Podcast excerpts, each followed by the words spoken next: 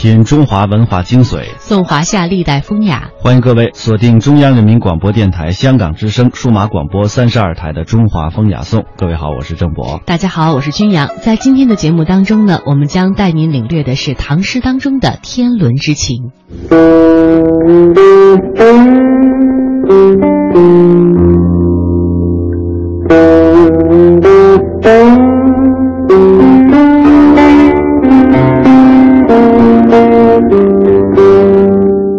唐诗当中的天伦情，首先说到天伦情呢，恐怕我们还要先从概念说起。什么是天伦之情呢？天伦在概念上讲呢，其实说的就是天然的伦次、天然的次序。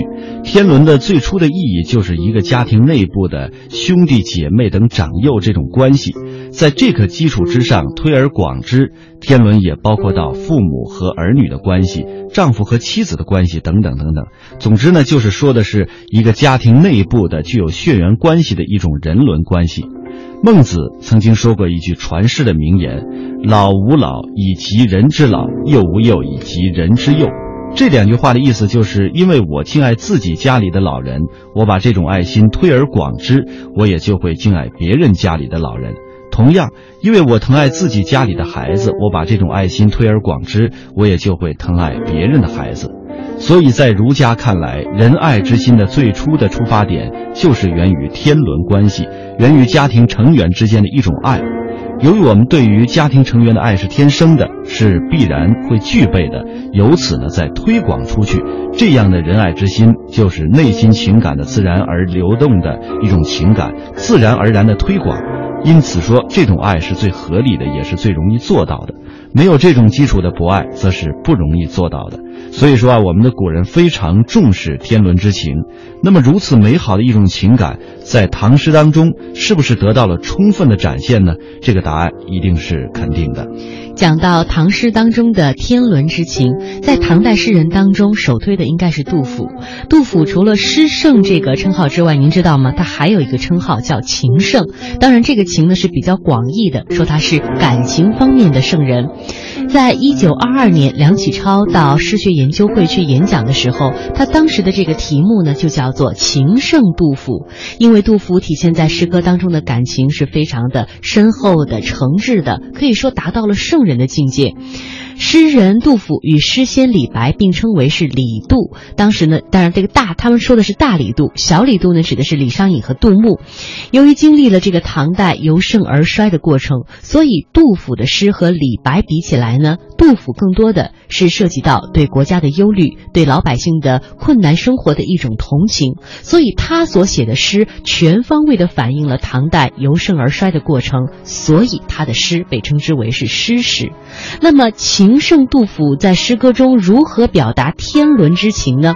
我们先来听这首非常熟悉的《茅屋为秋风所破歌》。《茅屋为秋风所破歌》，杜甫。八月秋高风怒号，卷我屋上三重茅。毛飞渡江洒江郊，高者挂卷长林梢，下者飘转沉塘坳。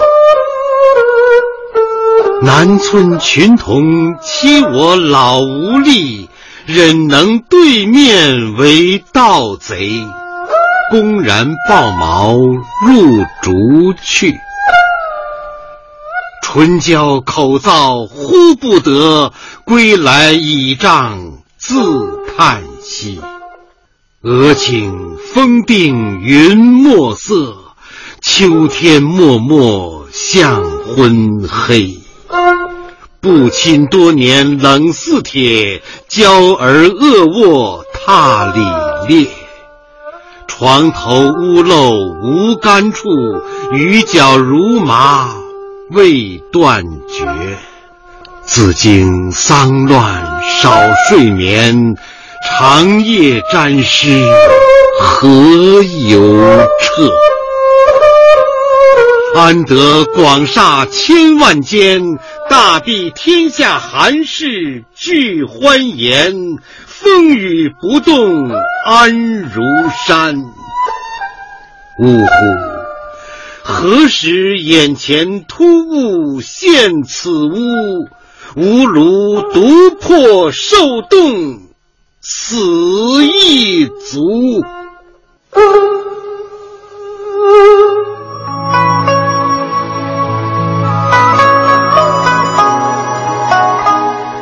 刚刚我们听到的这首《茅屋为秋风所破歌》，是唐代伟大的诗人杜甫当时旅居四川成都草堂期间所创作的一首歌行体古诗。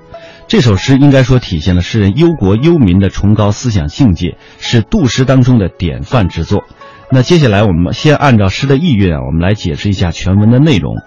八月里的深秋，狂风怒号，风卷走了我屋顶上好几层茅草。茅草乱飞，渡过浣花溪，散落在对岸江边。飞得高的茅草缠绕在高高的树梢上，飞得低的飘飘洒洒沉落在池塘和洼地里。南村的一群儿童欺负我年老没力气，居然这样狠心，当面做贼抢东西，毫无顾忌地抱着茅草跑进竹林里去了。我嘴唇干燥，不能呼喊。回来之后，拄着拐杖，独自叹息。一会儿风停了，天空中乌云黑得像墨一样。深秋天空阴沉迷，呃，这种呃沉迷啊，渐渐的黑了下来。这个当时呢，布被盖了多年，又冷又硬，像铁板似的。孩子的睡眠姿势不好，把被子蹬破了。这一下子屋顶漏水，连床头都没有一点干的地方。屋顶雨漏下来，像麻线一样密集不断。自从安史之乱之后，我的睡眠时间很少，又湿又冷的长夜，如何挨到天亮呢？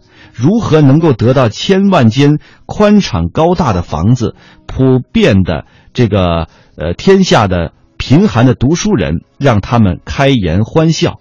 房子在风雨当中不为所动，安稳的像是山一样呢？哎，什么时候眼前出现这样高耸的房屋？到那个时候，即使我的茅屋像……被秋风所吹破，我自己受冻而死也心甘情愿。其实，如果说到这首诗，时间应该回溯到唐肃宗乾元二年，也就是公元七五九年。当时的社会背景呢是安史之乱还没有平定，关中地区民不聊生。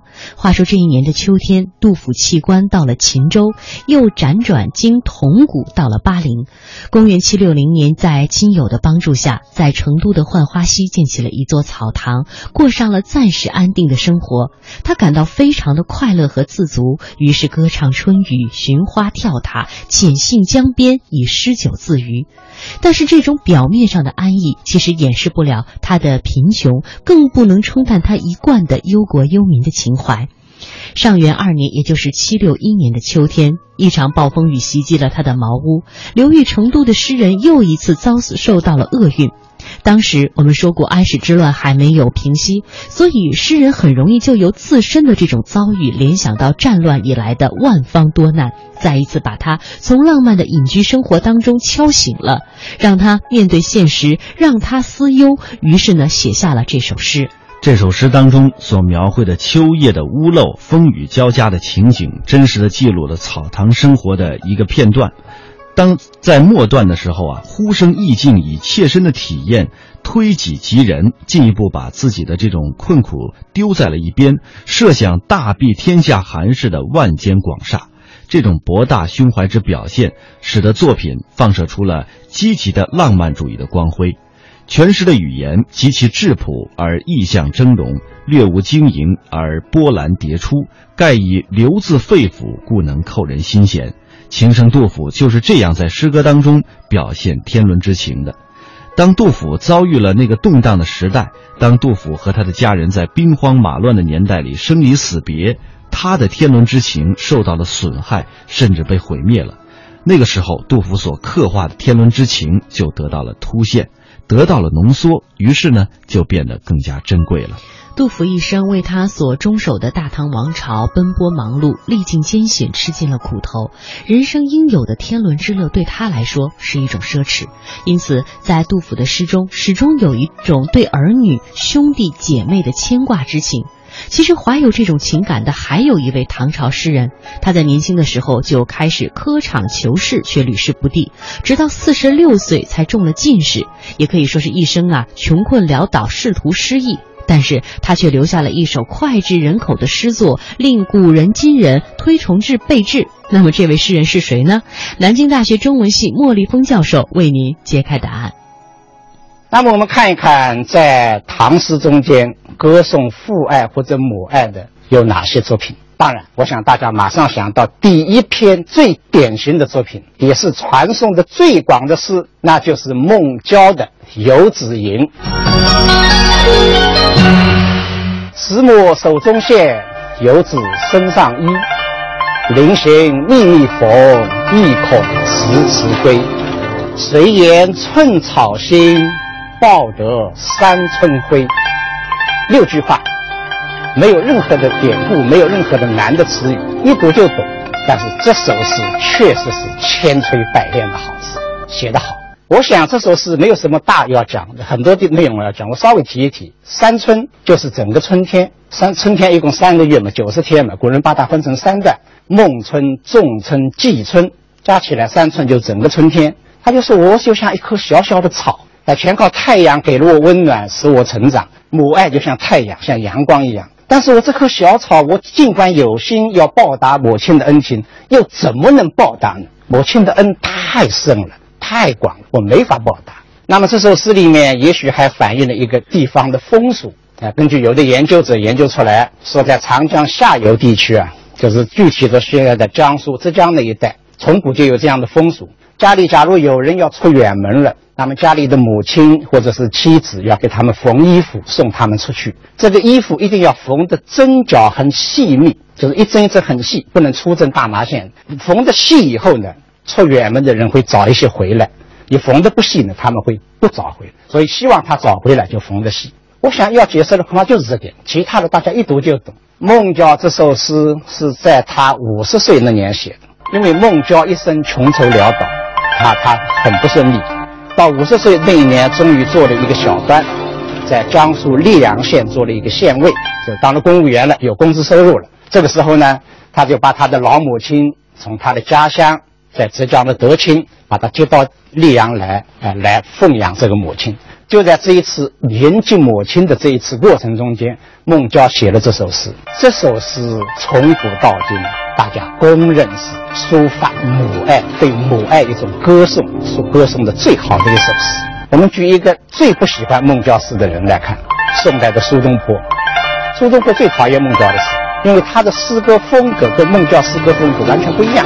所以他说：“我憎孟郊语，我我不喜欢孟郊的诗。”但是他也承认，孟郊有些诗这个感情真挚，非常感人。他说孟郊的诗好处在哪里呢？在于诗从肺腑出，他的诗从肺腑里面流出来的，发自肺腑，完全是内心的真情实感。出来以后怎么样呢？出则愁肺腑。他一旦把肺腑之情抒发成诗歌，写好以后，这个文本、这个诗，读者读了以后感人肺腑，就是诗从诗从肺腑出，出自愁肺腑，对他一个非常高的评价。一九九二年，香港的一些文化团体、文化机关在全市市民中间举行了一个问卷调查，问你最喜爱哪一首唐诗？结果得票率最高的就是孟郊这一首《游子吟》。也是香港市民选出来的最受欢迎的十首唐诗，它高居榜首，高居榜首。据说后来联合国教科文组织还因此把这首诗推荐给全世界的小学生作为小学教材。所以就觉得啊，我们现在大家教孩子们读唐诗啊，当然“白日依山尽，黄河入海流”是要读，但是我想第一首还是教他们读“慈母手中线，游子身上衣”，这对我们的孩子有一个很好的教育作用。每天一小时，请随我们走进大观园，感受红楼儿女的情怀；每天一小时，随我们坐进白鹿书院，听诸子的治家格言；每天一小时，可邀李白品美酒，白居易赏梅花。今天这一小时，你来了吗？这里是中央人民广播电台香港之声《中华风雅颂》。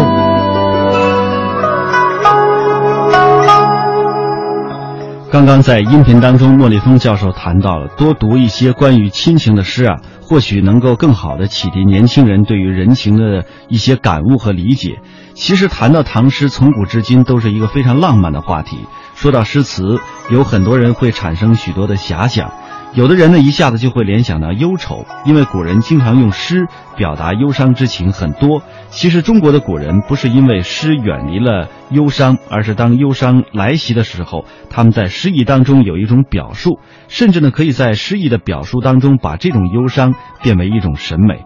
所以说，我们和诗之间若有深度的融合，就要用自己不带功利的一颗心去读诗，去感悟，把它作为一种生活的方式。呃，之前呢，来自人民日报社的袁新文先生做客过我们的节目。他的节目当中，呃，谈到了从流传三千多年的《诗经》谈起，讲到了他对于《诗经》的一些独特的理解和感受。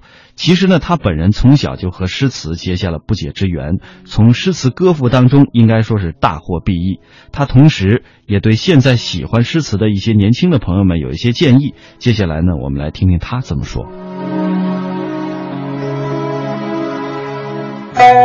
呃，应该说是从很小的时候，大概五六岁吧，可能那时候就接触到了大家耳熟能详的、脍炙人口的李白的这个所谓《静夜思》啊，呃，“床前明月光，疑是地上霜”。这个我记得是我父亲这个当时最早给我给我背的。当时的情形虽然现在记不很清楚了，但是呢，那样一种意境在我这个幼小的这个脑海里吧。应该说留下了很深的印象，就是月亮是那么明亮，那么皎洁，我们几乎每个月都能看到它十几天。但是为什么诗人能写出那么美好的诗句？二十个字，四句话，每一个字都不生疏。小学一年级可能的学生可能几乎都认得。但是为什么这二十个字组在一起，会让人产生那么美好的遐想？我觉得这就是诗的魅力，这就是诗人的高明之处。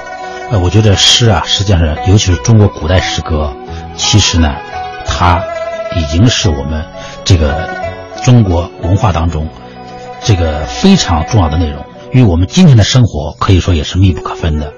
就我个人而言呢，我在小学、中学，可以说都对中国的这个古代诗词啊有着浓厚的兴趣。我记得我在上高中的时候，功课非常紧张。那个在这个学习之余啊，是把这个背古诗当成一种休息，这样一种方式。也就是说，这个功课非常紧张的情况下，读一读诗词，是对精神的一种放松，是对身心的一种愉悦。那么后来呢，我大学又学了中文系，又从这个专业的角度呢，又接触古典诗词。那不管怎么说吧，这个实际上中国古代的诗词啊，已经深入到可以说深入到我的血液当中。呃，对我的这个这个人生观、价值观。文学观就更不用说了，都产生了非常大的影响，也可以说呢，成了我的这个安身立命之本，以致我今天所从事的职业啊，其实呢也是文字职业，也是整天与文字打交道。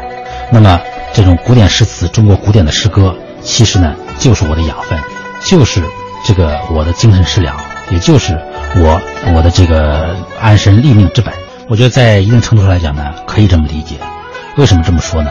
因为诗词它所表达的不仅仅是文学性的东西，不仅仅是艺术性的东西，它有很多思想性的这个内容在里面，有非常深刻的内涵，又包含着非常深刻的人生哲理，还有一些这个辩证的思维、哲学的思想在里头。